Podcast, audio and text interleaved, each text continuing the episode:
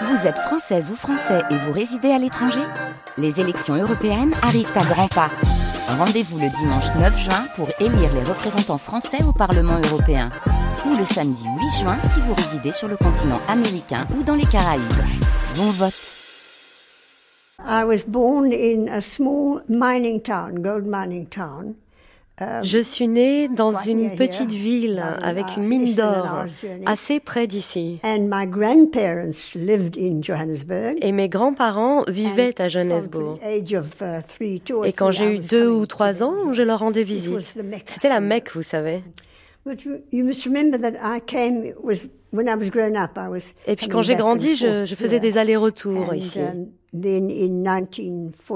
Et en 1949, je me suis mariée et puis je suis venue vivre ici. Donc j'ai pu voir toutes les phases de développement de la ville. Mais bien sûr, pendant l'apartheid, rien ne changeait. C'était complètement divisé. Les grands changements sont intervenus à la fin de l'apartheid, plus particulièrement à partir de 1994, quand nous sommes réunis pour la première fois.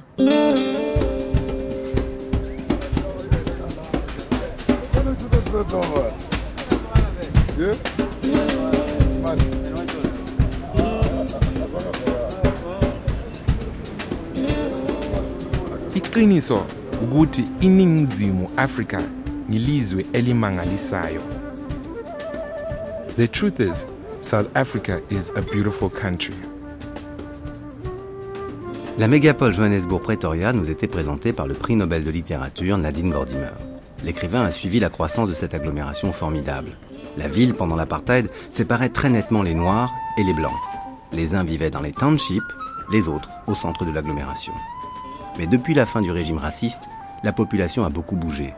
La ville se transforme, les quartiers changent de couleur. Les Blancs, les Colords, les Indiens et les Noirs ont modifié leurs habitudes. Aujourd'hui, la grande ville est plus qu'autrefois une terre d'immigration. Sa richesse attire, ses pauvres font peur. D'invisibles frontières semblent entourer les multiples catégories d'habitants. Elles se croisent, mais ne se confondent pas. Johannesburg-Pretoria, sommes-nous vraiment sortis des ghettos? Sophie Didier géographe. Elle nous a reçus à l'Institut français d'Afrique du Sud à Johannesburg et elle nous a emmenés euh, dans un lieu un peu particulier. Sophie, où sommes-nous?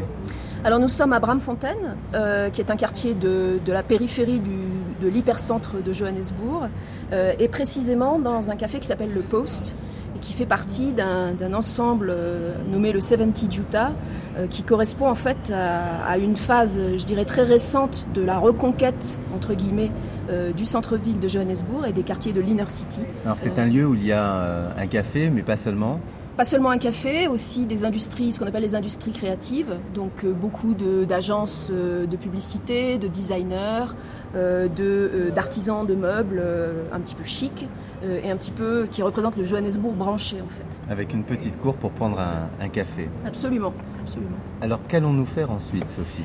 Alors on va, euh, à travers une petite traversée donc de Bramfontein euh, sur cette rue qui s'appelle Jutta Street, euh, voir un petit peu les dynamiques justement de cette reconquête entre guillemets du centre-ville entre cette partie de Jutta Street qui est le plus à l'est et qui donne pratiquement sur le Nelson Mandela Bridge et l'université du Witwatersrand à côté. Alors le Nelson Mandela Bridge, c'est le, le, pont qui traverse les immenses voies ferrées qui sont une emprise considérable dans Johannesburg. Absolument, et puis qui sépare en fait euh, l'hypercentre, le centre-ville à proprement parler, de ces quartiers de, l'Inner City. Euh, et notamment euh, deux quartiers qui sont mis en relation grâce à ce pont qui a été construit en 2003. Le quartier de Bramfontein, qui était traditionnellement un quartier lié à l'université de Wix, mais aussi avec pas mal de compagnies d'assurance et de services publics et municipaux, quartier de bureaux et d'affaires, et le quartier de Newtown, qui aujourd'hui est le grand quartier culturel euh, promu par euh, les politiques urbaines en fait d'aménagement de, ce, de ce type de cluster culturel autour d'institutions culturelles très connues. Comme cluster culturel, c'est-à-dire Un cluster culturel, en fait, c'est euh, une volonté de rassembler sur un même espace plusieurs, plusieurs grandes institutions culturelles, notamment les services de la, du National Arts Council, euh, mais aussi euh, historiquement... Le National Arts Council, c'est un organisme qui est chargé de promouvoir les arts Absolument. dans la ville de Johannesburg Alors, pas dans la ville de Johannesburg, au niveau national. Dans l'ensemble du pays. au niveau national. Et puis également des grandes institutions culturelles comme le Market Photo Workshop, le Market Theater, mais aussi le Muséum Africa, la Buzz Factory, et puis des ensembles de salles de concert comme le Baseline par exemple, qui sont des, grandes salles de concert de, Johannesburg. Il y a un centre-ville. Autour, il y avait une bande minière qui permettait d'isoler d'une autre population qui était la population ouvrière noire. Et donc le centre-ville blanc était comme ça un peu euh, protégé euh, pour l'accès. Absolument, pour l'accès euh, et puis surtout pour la résidence. C'est-à-dire à partir de 1950, c'est le Group Areas Act, promu par le, par le régime d'apartheid, il y avait une interdiction de résidence pour les non-blancs dans, tous les quartiers du centre-ville, de l'Inner City et les quartiers nord de Johannesburg. Donc on a une ségrégation raciale, bien sûr, qui coïncidait presque à 100% pas tout à fait, mais presque à 100% avec une ségrégation sociale. Euh, et évidemment, depuis, la fin des années 80, et avant même la fin de l'apartheid, ces choses-là se sont recomposées, euh, et parfois de manière tout à fait spectaculaire, à la fois en termes raciaux et en termes sociaux. Il y a un rapprochement qui est fait en termes académiques, je dirais, entre ce qui s'est passé pour ces quartiers nord et ce qui a pu se passer dans les villes américaines, euh, états-uniennes en particulier, euh, à partir des années 50 avec ce qu'on a appelé le white flight et l'abandon du centre-ville et des quartiers. Alors, le white flight, comment vous définiriez ça? Alors, le white flight, ça c'est vraiment une expression américaine, donc il faut l'employer avec prudence ici, même si les dynamiques sont relativement comparables, il y a des petits détails qui ne sont, pas, qui sont pas identiques.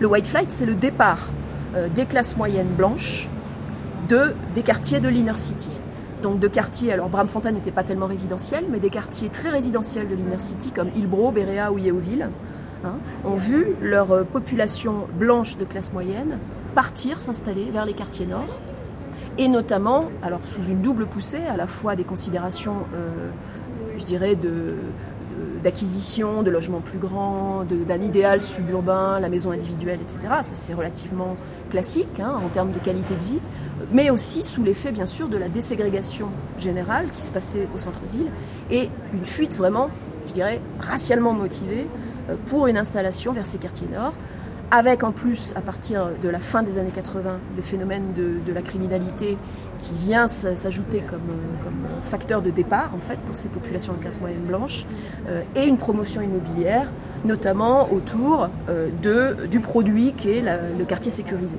Alors, une question. Dans les années 50 et 60, donc se sont constitués les ghettos noirs il y a des mouvements contradictoires qui font que, à côté des anciens ghettos noirs, se constituent de, nouveaux, de nouveaux ghettos éventuellement avec des immigrants, et puis euh, des résidences qui peuvent être considérées comme ce qu'on appelle des ghettos de riches. Absolument, c'est-à-dire qu'en fait, euh, on a une superposition ici qui se passe aujourd'hui même à Johannesburg entre des vieilles tendances héritées de la ségrégation raciale mhm. du temps de l'apartheid et des tendances, je dirais, plus classiquement liées euh, à l'évolution du marché immobilier aujourd'hui qui est libre et, à la, et au choix de résidence qui est aussi en théorie libre, évidemment, si on en a les moyens, hein, euh, et qui donc viennent compliquer ces, ces, vieilles divisions raciales. C'est-à-dire qu'on est dans des quartiers qui peuvent être à la fois dans des phénomènes de paupérisation ou de gentrification, et dans des phénomènes... Paupérisation, appauvrissement, gentrification en bourgeoisement. En bourgeoisement. En, bourgeoisement, par reconquête, en fait, de ces quartiers, euh, ce qui est le cas ici euh, sur cette partie de Bramfontein. Euh, et puis, des phénomènes aussi raciaux, bien sûr, associés. Puisque la fuite des Blancs à partir des années, de la fin des années 80 vers les quartiers nord et surtout dans les années 90, ça s'est accéléré, elle est un petit peu compliquée par l'accession aussi à la classe moyenne et à la classe moyenne supérieure de toute une frange encore limité bien sûr, de la population noire par des phénomènes, vous avez parlé évidemment, hein, sur les recompositions sociales, euh, qui également emménagent dans ces quartiers-là. C'est-à-dire on est dans des quartiers à dominante blanche maintenant, dans les quartiers nord, qui sont plus exclusivement blancs, mais pour lesquels le facteur de localisation, c'est bien la classe sociale, plus, plus que la race. Donc à vue d'avion, vue de très haut, vous diriez que le, rêve que pouvait avoir un Nelson Mandela euh, de voir les, ghettos euh, s'achever, finir en Afrique du Sud, ce rêve-là, il est arrivé ou au contraire, il n'arrivera pas? Je vais répondre en normand et en, chercheur.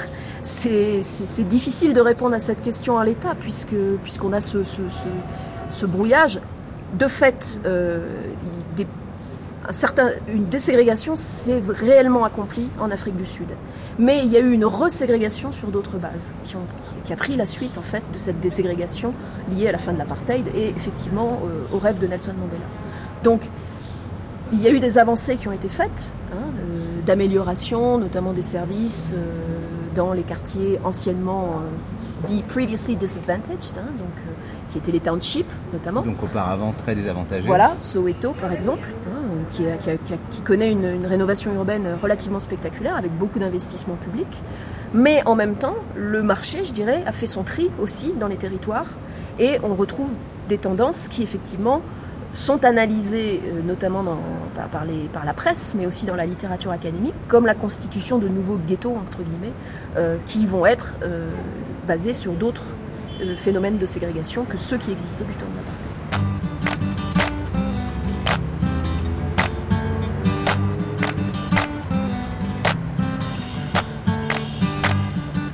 Normalizo, normalizo, normalizo, normalizo, normalizo, sisithandwa yo, yo, yo, sisithandwa yo, yo, yo, normalizo, normalizo, normalizo, normalizo, normalizo, normalizo, sisithandwa yo, yo, yo,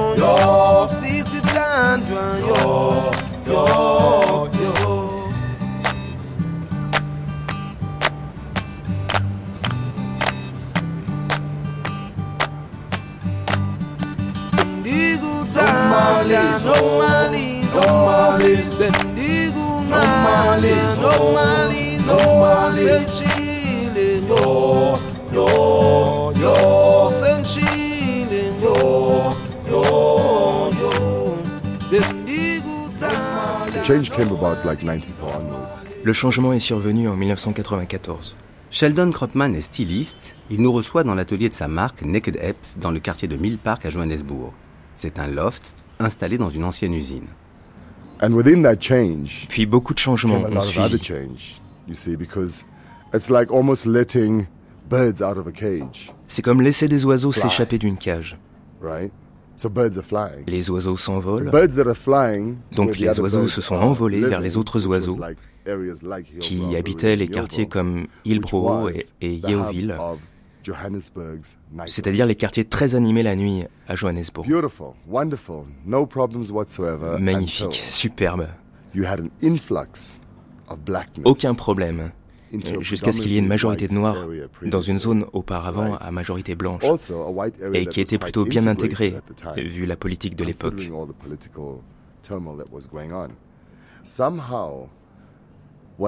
Mais il y a eu un manque de compréhension. Car les gens n'avaient jamais vécu ensemble. Another, but you were either a Peut-être travailler ensemble, mais en tant que supérieur ou subordonné dans une entreprise. Et même si certains avaient la formation nécessaire pour être supérieurs dans cette entreprise, ils n'étaient pas autorisés à l'être. Alors, à cause de cette peur, de ce manque de compréhension et de communication,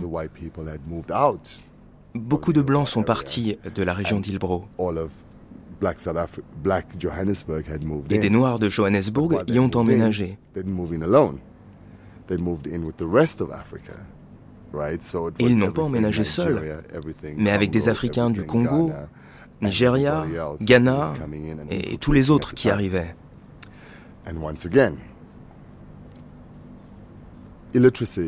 Et encore une fois, l'illettrisme a enfoncé notre nation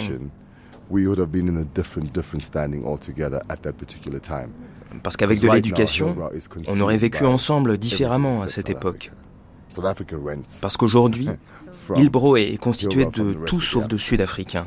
So it's a it's it's it's a harsh reality. South African as South African black. Les Sud-Africains louent à, d'autres Africains. C'est la dure réalité. Les Noirs sud-africains vivent dans des uh, conditions très modestes uh, et cela se ressent dans leur attitude, très humble, sans aucune arrogance, comme cela se passait dans le passé. Parce que personne ne pouvait rien y faire. Aujourd'hui, il y a des opportunités. L'ANC, notre gouvernement, veut créer une société d'élite au sein des Noirs.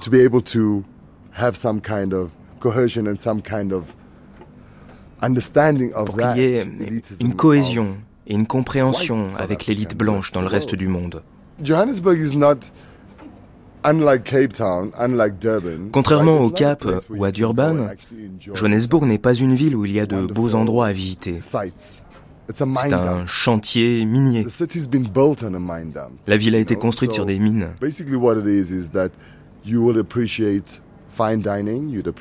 Vous pourrez apprécier euh, des restaurants gastronomiques, des boîtes de nuit, mais c'est une ville éclatée.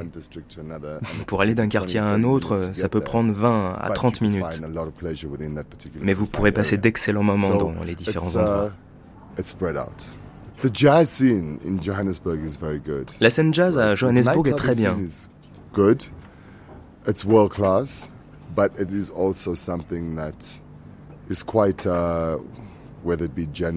Mais c'est plutôt réservé à un certain âge et genre de personnes. C'est culturel. De la même façon que Soho s'est développé à New York. Ici, en Afrique du Sud, on a Brentfontaine et Newtown.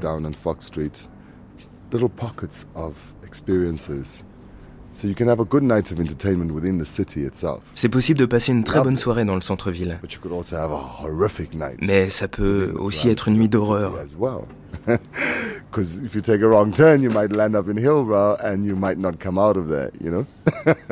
En faisant le tour de la ville, um, vous pourriez arriver à Hillsborough et ne jamais en revenir. Les gens verront tout de suite que vous n'êtes pas du coin. Donc vous deviendrez immédiatement une cible. Unfortunately, we've been plagued by this Malheureusement, on souffre beaucoup de problèmes absurdes de la drogue dans notre pays. C'est complètement étranger aux Sud-Africains et ça prend beaucoup d'ampleur. C'est devenu un problème très très important. Et malheureusement, beaucoup de gens qui ne sont pas sensibilisés, qui ne connaissent pas les effets secondaires de la drogue ou les précautions à prendre, peuvent se retrouver dans de très mauvaises situations. À cause de ça, des gens perdent la vie tous les jours, pas à cause de leur addiction, mais du trafic pour se procurer la drogue. But that's the wrong turn, you see? if you have grown up in a culture whereby you were exposed to fine dining, si vous avez grandi dans une culture raffinée, elle fait partie de vous. Mais si ce n'est pas le cas, et qu'un jour l'argent arrive en abondance, vous commencerez à boire du Johnny Walker Blue avec du coca. parce que vous ne comprendrez pas la culture du whisky et la façon de le boire. C'est ce qu'on appelle les nouveaux riches. Et tout ce nouvel argent, sans éducation, ignorance is become something that is like fait de l'ignorance un facteur déterminant de nos vies. On se moque de ce que dit le gouvernement. On se moque de ce que dit l'État. You know? From 94 till now, right, Alors si depuis 1994 des choses se sont améliorées, on constate aussi une régression de la position sociale des gens.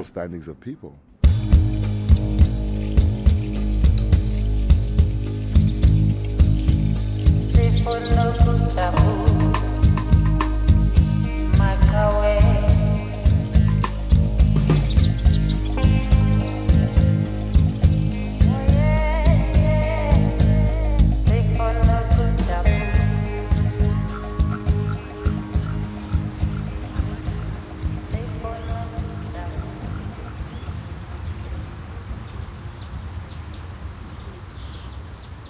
Nous sommes à Pretoria, dans le jardin botanique, avec euh, Réana Valli, qui est professeur à l'université de Pretoria. Réana Valli, pourquoi avoir choisi le jardin botanique pour nous recevoir? C'est un endroit qui est très calme, qui est paisible, qui est très bien. Et on oublie parfois que ce sont aussi les jardins, comme ce jardin botanique, qui ont fait partie de, l'histoire d'Afrique du Sud.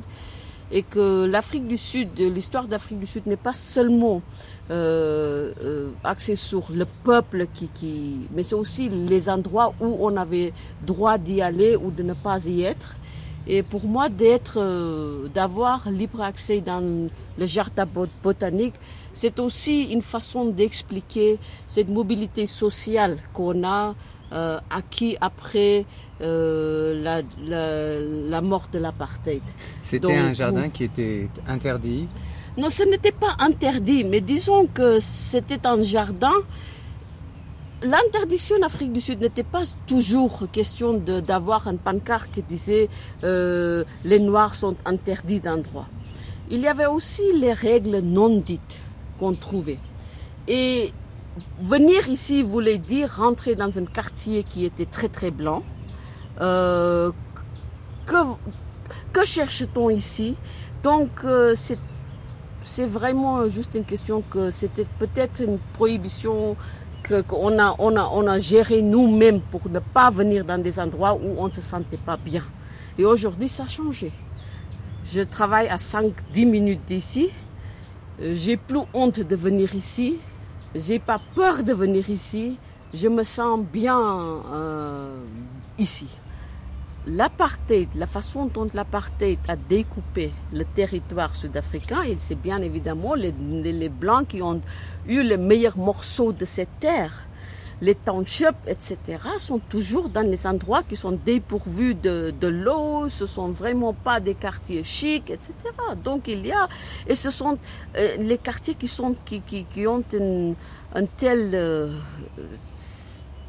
Soweto, c'est assez intéressant. Il faut y aller. C'est pour ça, justement. Alors, il faut y aller. C'est une des comparaisons que je voulais faire. Parce que Soweto, enfin, je... Oui, c'est difficile d'expliquer ça. Mais il faut dire que aussitôt que les Sud-Africains arrivent à devenir, à avoir des moyens de s'acheter quelque chose, ils sortent de leur township. Ils sortent de là. Il n'y a pas vrai, un véritable mouvement qui, est à l'envers, c'est-à-dire que, qui part dans des quartiers blancs vers les quartiers noirs. Et ce n'est pas seulement une question de les meilleures maisons sont ou les meilleurs endroits sont dans les quartiers blancs. C'est aussi les quartiers blancs, anciennement blancs, sont beaucoup mieux fournis que les autres. Il y a beaucoup mieux, euh, il y a un accès aux ressources qui est beaucoup plus que dans les quartiers noirs, par exemple. Il faut aussi, moi j'habite dans un quartier anciennement blanc. Et je l'ai choisi seulement en fonction du fait que c'est près de mon travail. Euh, je peux aller au centre commercial quand je veux. Euh, j'ai une, belle maison avec un, grand terrain. Euh, dans les quartiers noirs, par exemple, les, terrains c'était beaucoup plus petits. Les maisons c'était entassées l'un sur l'autre. et si j'ai le choix aujourd'hui, avec mon argent d'acheter quelque chose, pourquoi est-ce que j'achèterais dans un quartier noir?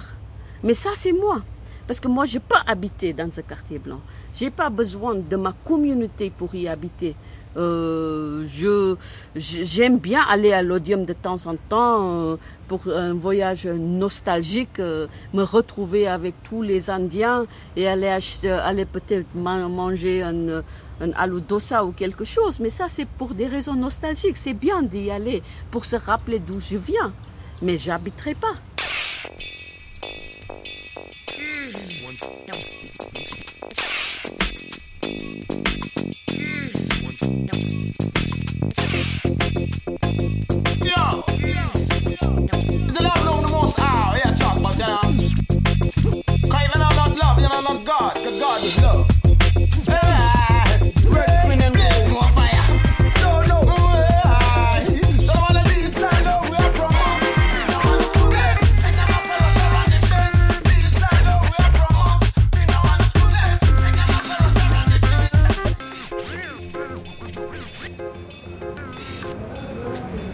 Sophie Didier, euh, où sommes-nous exactement dans, Johannesburg?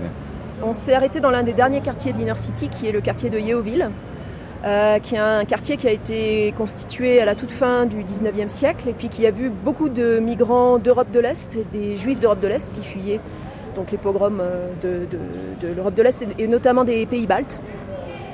et on trouve encore les anciennes synagogues dans le quartier. C'est un quartier elles sont devenues quoi les synagogues Elles ont été transformées pour la plupart. Il y en a une qui est devenue une boulangerie et nurserie, et puis une autre qui est devenue une église du réveil congolaise.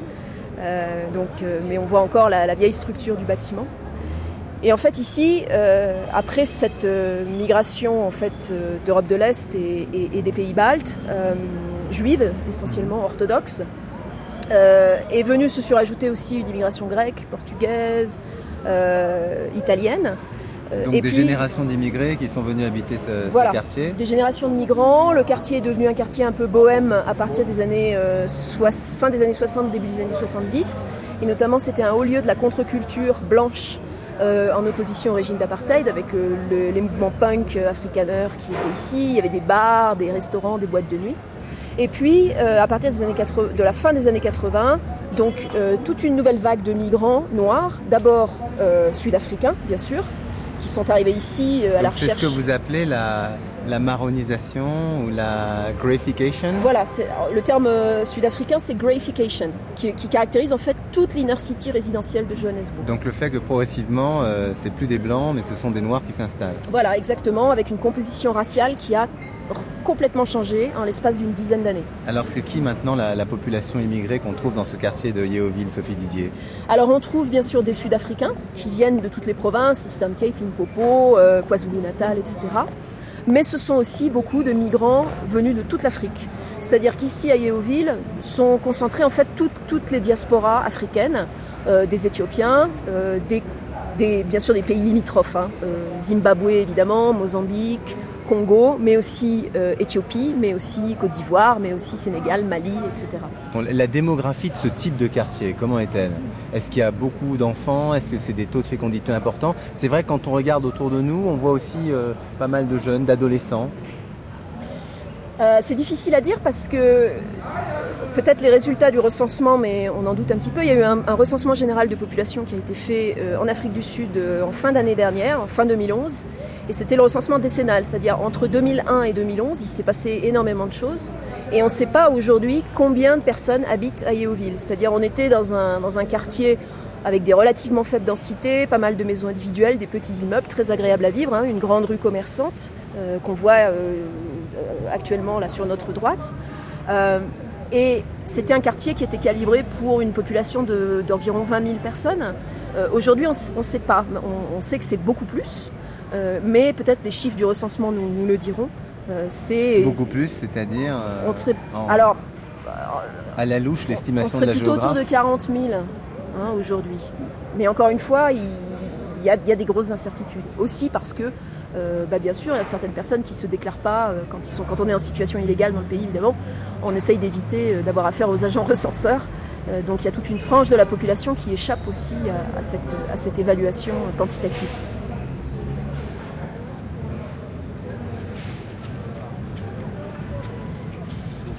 Oui, bonjour. Ouais, je m'appelle. Euh, je dois donner mon nom. Oui.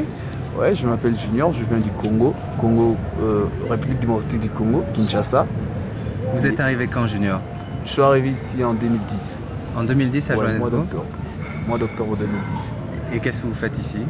Euh, Je suis euh, dans, dans la sécurité. Dans la sécurité. Et euh, vous habitez Yeoville aussi? Oui, j'habite Yeoville. C'est un quartier agréable? Oui, pour moi.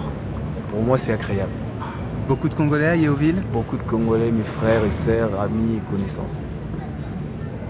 Il y a des lieux spécifiques pour la musique Si, il y en a. Il y en a. Partout dans le coin, il y a de lieux spécifiques pour le Congolais. Donc, Ça va. Donc vous avez presque l'impression d'être au pays ou euh? Ouais, j'ai presque, j'ai presque l'impression d'être au pays.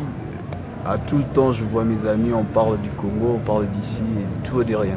Qu'est-ce qui vous a donné envie de venir à Johannesburg euh, et en Afrique du Sud en général? Moi, premièrement, j'étais venu voir ma soeur et puis euh, je suis resté. Je préfère rester ici.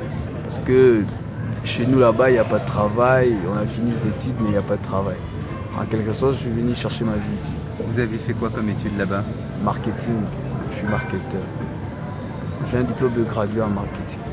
Et maintenant, vous êtes dans la sécurité à Johannesburg? Non, je suis à la sécurité à Johannesburg. Ben, merci beaucoup, Junior. Oui, merci. Bonne continuation. Merci. Bon courage. Au revoir. Au revoir. Merci.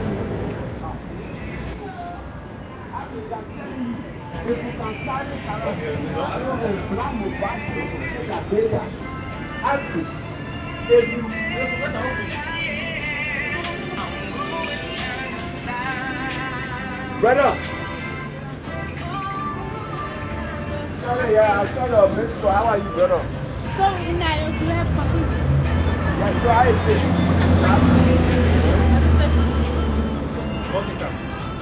I en se promenant dans un parc, on n'a pas vraiment de sentiment d'insécurité. Et pourtant, l'obsession de la sécurité à Johannesburg, elle est partout. On la remarque dès que l'on sort de l'aéroport en regardant les maisons couvertes de grillages et de fils barbelés, les fenêtres renforcées par des barreaux. On la lit sur les panneaux des sociétés de sécurité où il est écrit Armed Response, réponse armée. Et tout autour de nous, par moments, des comportements étranges. Des personnes qui serrent leur sac, d'autres qui ferment rapidement les portières de leur voiture et qui ne sortent pas sans escorte. On nous dit aussi que la nuit s'applique le Midnight Rule, la loi de minuit qui veut que l'on ne respecte plus les feux rouges dans certains quartiers pour éviter les attaques de voitures, les carjackings.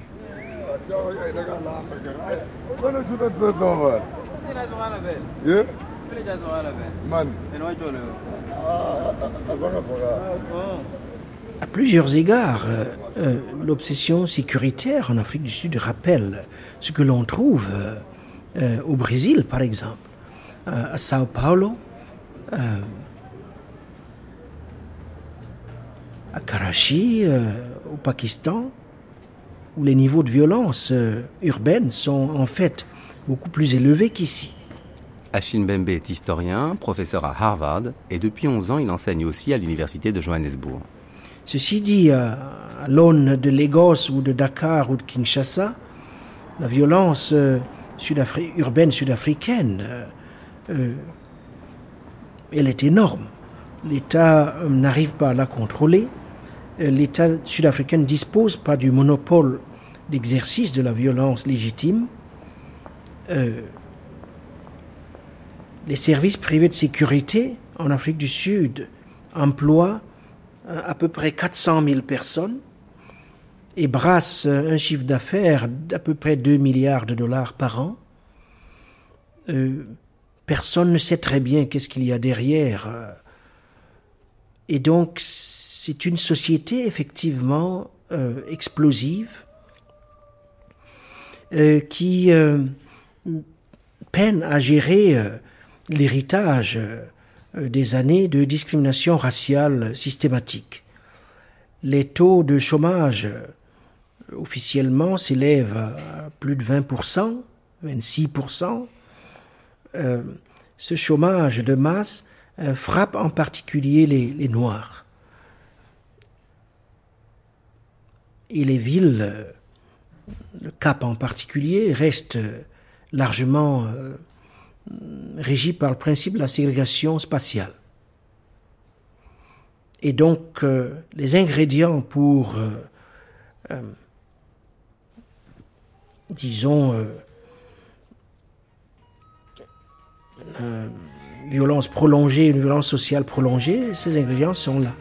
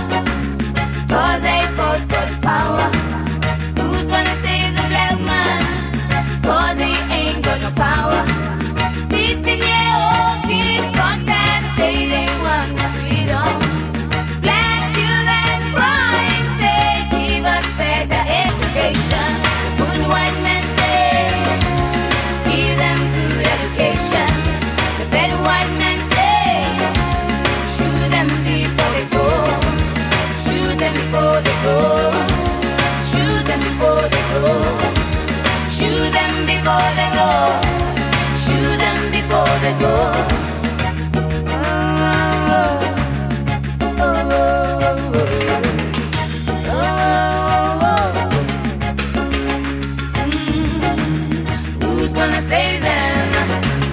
Cause they got no rights.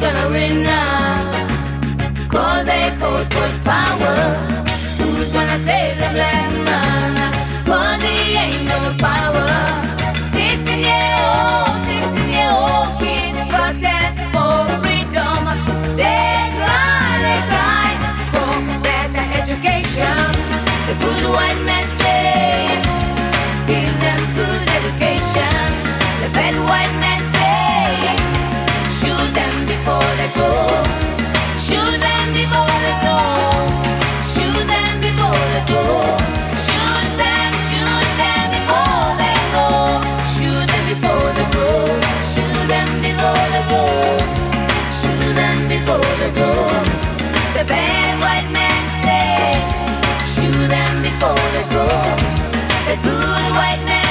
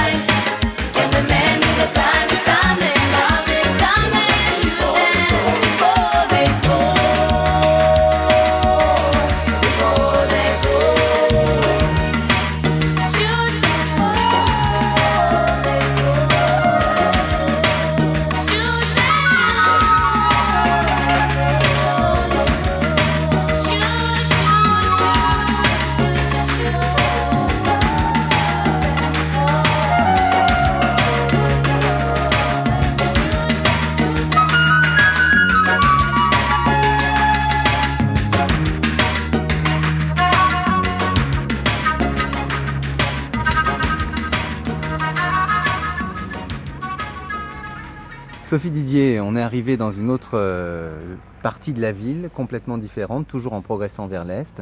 Euh, comment s'appelle-t-elle cette, euh, zone résidentielle? Alors là, donc, on a quitté Yeovil et donc théoriquement et techniquement l'Inner City pour arriver dans les premières vraies suburbs entre guillemets de Johannesburg. Celle-ci s'appelle Observatory et elle est vraiment au contact de ce quartier d'Yeovil. Il y a une euh, limite très nette. Comment s'appelle cette rue qui marque vraiment Mais alors c'est incroyable. D'un côté, euh, on a euh, plein de monde dans la rue, des noirs, des maisons assez assez serrées. Puis tout d'un coup, la rue s'élargit et on arrive avec de grandes résidences derrière des murs, à nouveau des fils barbelés.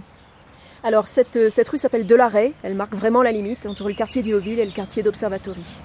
Alors, Observatory, comment vous le caractériseriez ce, quartier? C'est un quartier noir, c'est un quartier blanc, c'est un quartier riche, c'est un quartier pauvre? Alors c'est un quartier plutôt upper middle class, même si c'est pas des quartiers très riches hein, comparativement à d'autres quartiers de Johannesburg. Euh, mais ce qui est frappant bien sûr, c'est les parcelles qui sont très très grandes, les maisons très très grandes. Et puis euh, c'est euh, une population en grande partie blanche et aussi de plus en plus chinoise, puisque sur notre route vers l'est, entre, euh, en arrivant de Yeovil, en passant Observatory, on arrive ensuite dans un quartier qui s'appelle Cyrildine et qui est un quartier commerçant chinois, qui est la nouvelle Chinatown en fait de, Johannesburg. Alors pourquoi cette rue est-elle si courte? Alors cette rue, elle est courte, c'est la rue euh, Aïda. Euh, elle est en fait bloquée par ce qu'on appelle une road closure. euh, qui est une barrière en fait qui a été mise en place par les associations de, résidents euh, limitrophes de la rue, euh, qui ont demandé la fermeture de leur rue pour des raisons de sécurité. Ça, ça c'est un, phénomène qui s'est vraiment répandu comme une traînée de poudre dans le quartier d'Observatory, au contact de Yeovil, avec là on le voit bien un phénomène de proximité, de peur du, du, crime qui viendrait en fait de Yeovil, et donc des associations de résidents qui se sont cotisées pour faire ériger des barrières. Alors parfois avec un gardien, c'est-à-dire qu'on peut circuler. Parfois comme ici, c'est carrément une grille avec un cadenas, donc il faut faire le tour du pâté de maison pour pouvoir rentrer dans le quartier. Une grosse grille métallique. Ma'am, would you like to, to talk to us for five or ten minutes? No, no, no, no, not. Okay. Thank you so much. Thank you. I appreciate it.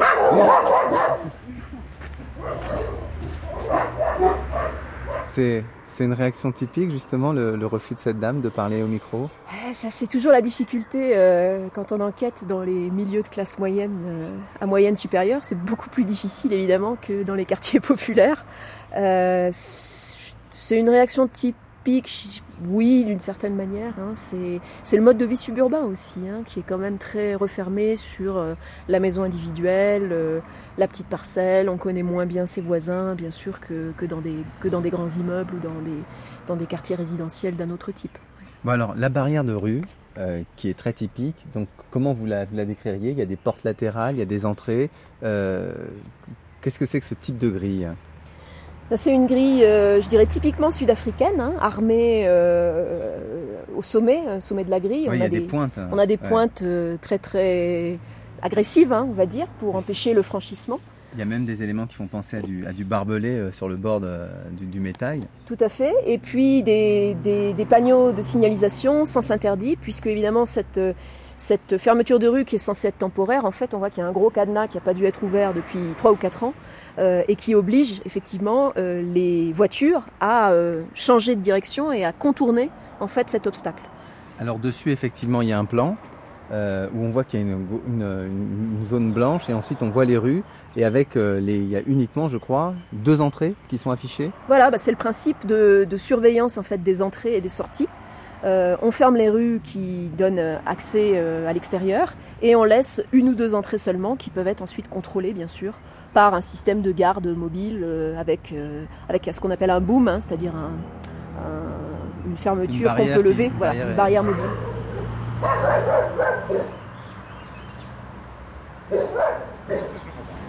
Wat jy sê is baie interessant as dit kom by dit wat stoflik is. Nee. As mens praat spesifiek oor dit wat groter is as die stoflike, nee. Hmm. Spesifiek nou. Hmm. Liefde is 'n konstante.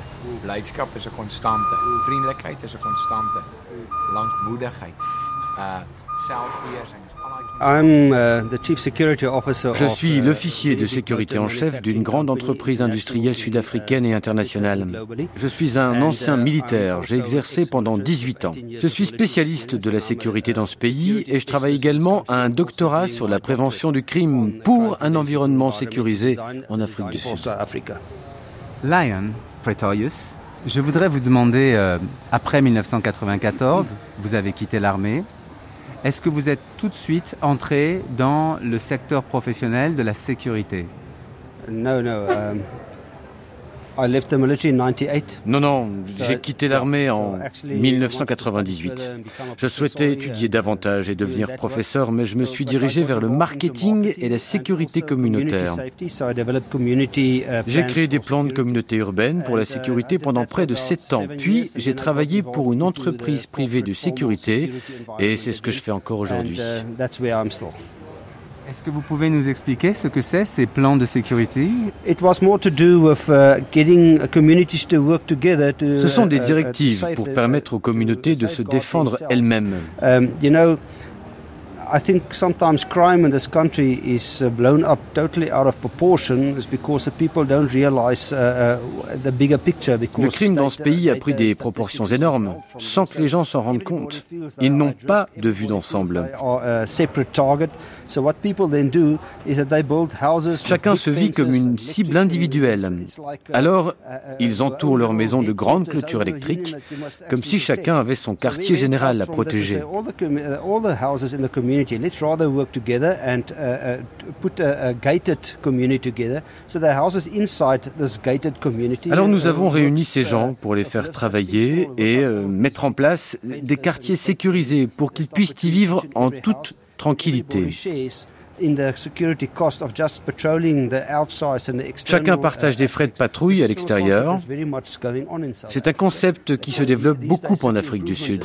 Et nous avons pu noter une bonne, une nette amélioration. C'est ce que je fais du point de vue de la sécurité privée, mais aujourd'hui, il existe des entreprises de sécurité qui s'occupent de cela plus globalement.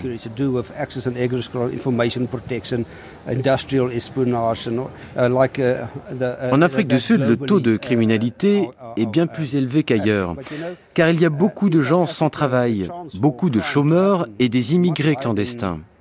Ils n'ont aucune ressource.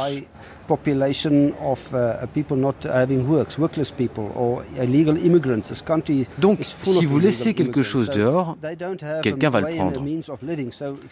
Alors, si vous voulez vous protéger, il faut payer. Le gouvernement n'a pas les ressources nécessaires et la police n'a ni les moyens financiers, ni la capacité de comprendre comment empêcher ces crimes. Alors, ils augmentent les effectifs de police. Mais les nouveaux venus n'ont aucune idée du fonctionnement des enquêtes, des procédures, des arrestations. C'est pourquoi beaucoup de personnes sont arrêtées, mais elles sont mises hors de cause, parce que les tribunaux n'ont pas les moyens d'aller jusqu'au bout des procédures. Il y a aussi le problème de la surpopulation carcérale. Aujourd'hui, il faut payer pour être en sécurité. Et c'est ce à quoi servent les entreprises privées. C'est triste, hein, mais ça ne concerne pas que l'Afrique du Sud. C'est pareil au Brésil, au Mexique, partout dans le monde. Dans les pays occidentaux, il y a aussi des pauvres. Et si vous comprenez ça, vous verrez que l'Afrique du Sud est un magnifique pays où il fait bon vivre. À partir du moment où vous savez cela, vous n'irez pas dans un endroit où vous risquez d'être blessé. C'est aussi simple que ça.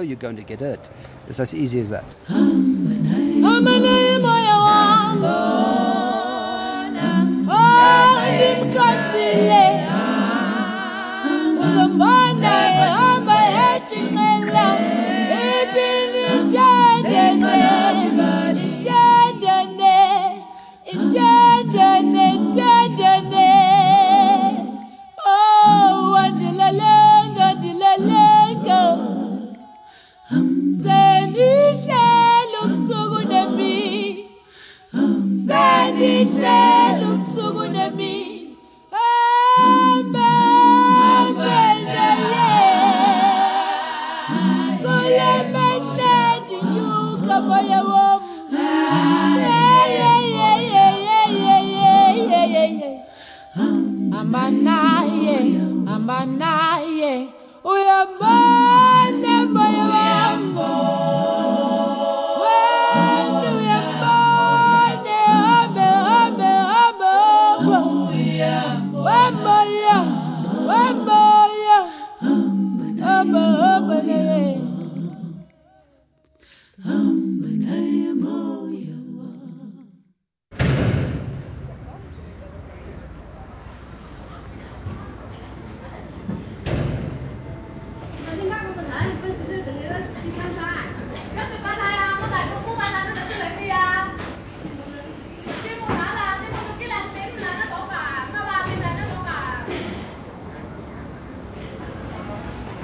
Sophie Didier, euh, c'est un nouveau quartier, c'est une nouvelle atmosphère.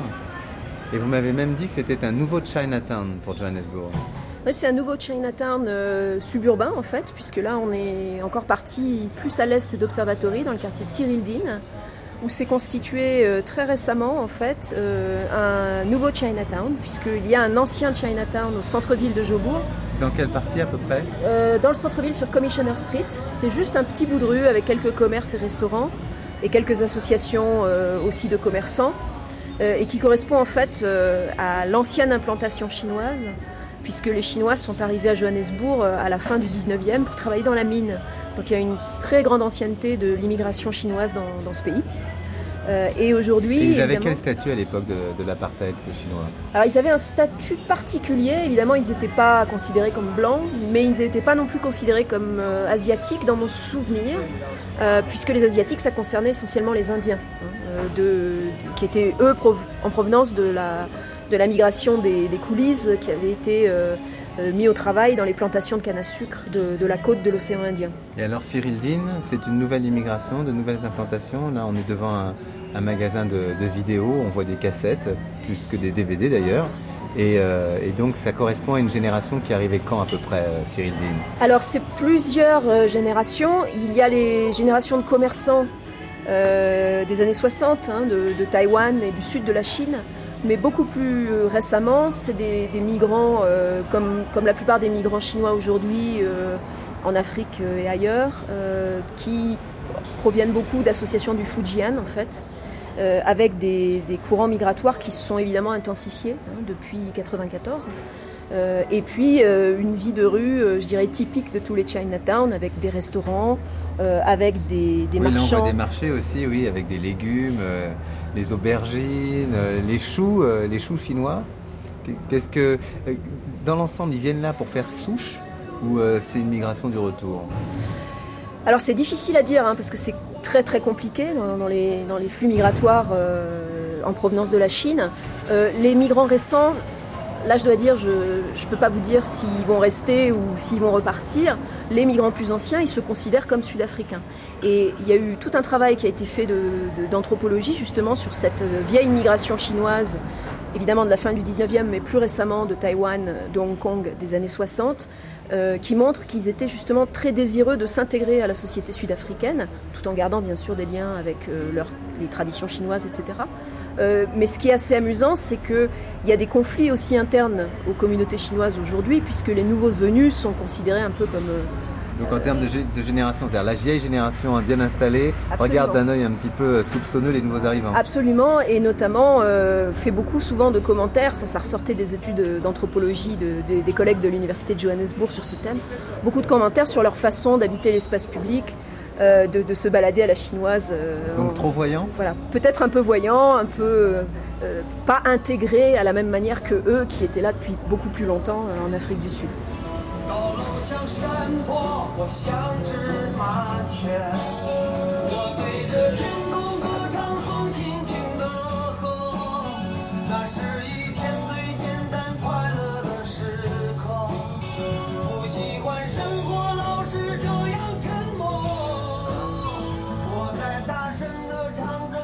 À Cyril Dean, le quartier chinois de Johannesburg illustre l'impact de la mondialisation sur les villes d'Afrique du Sud. La mégapole poursuit sa croissance avec des immigrés qui viennent massivement d'Afrique, mais aussi d'Asie et d'Occident. Les anciens préjugés raciaux ne sont donc plus les seuls. Maintenant, le conflit porte aussi sur l'immigration et le travail. La ville sud-africaine semble ainsi prise dans une frénésie où les tensions s'empilent avec les générations. Les ghettos ne sont plus seulement raciaux, ils sont devenus sociaux. Ils bougent au rythme des calculs individuels, de la vitesse des automobiles et bien sûr des cours de la bourse.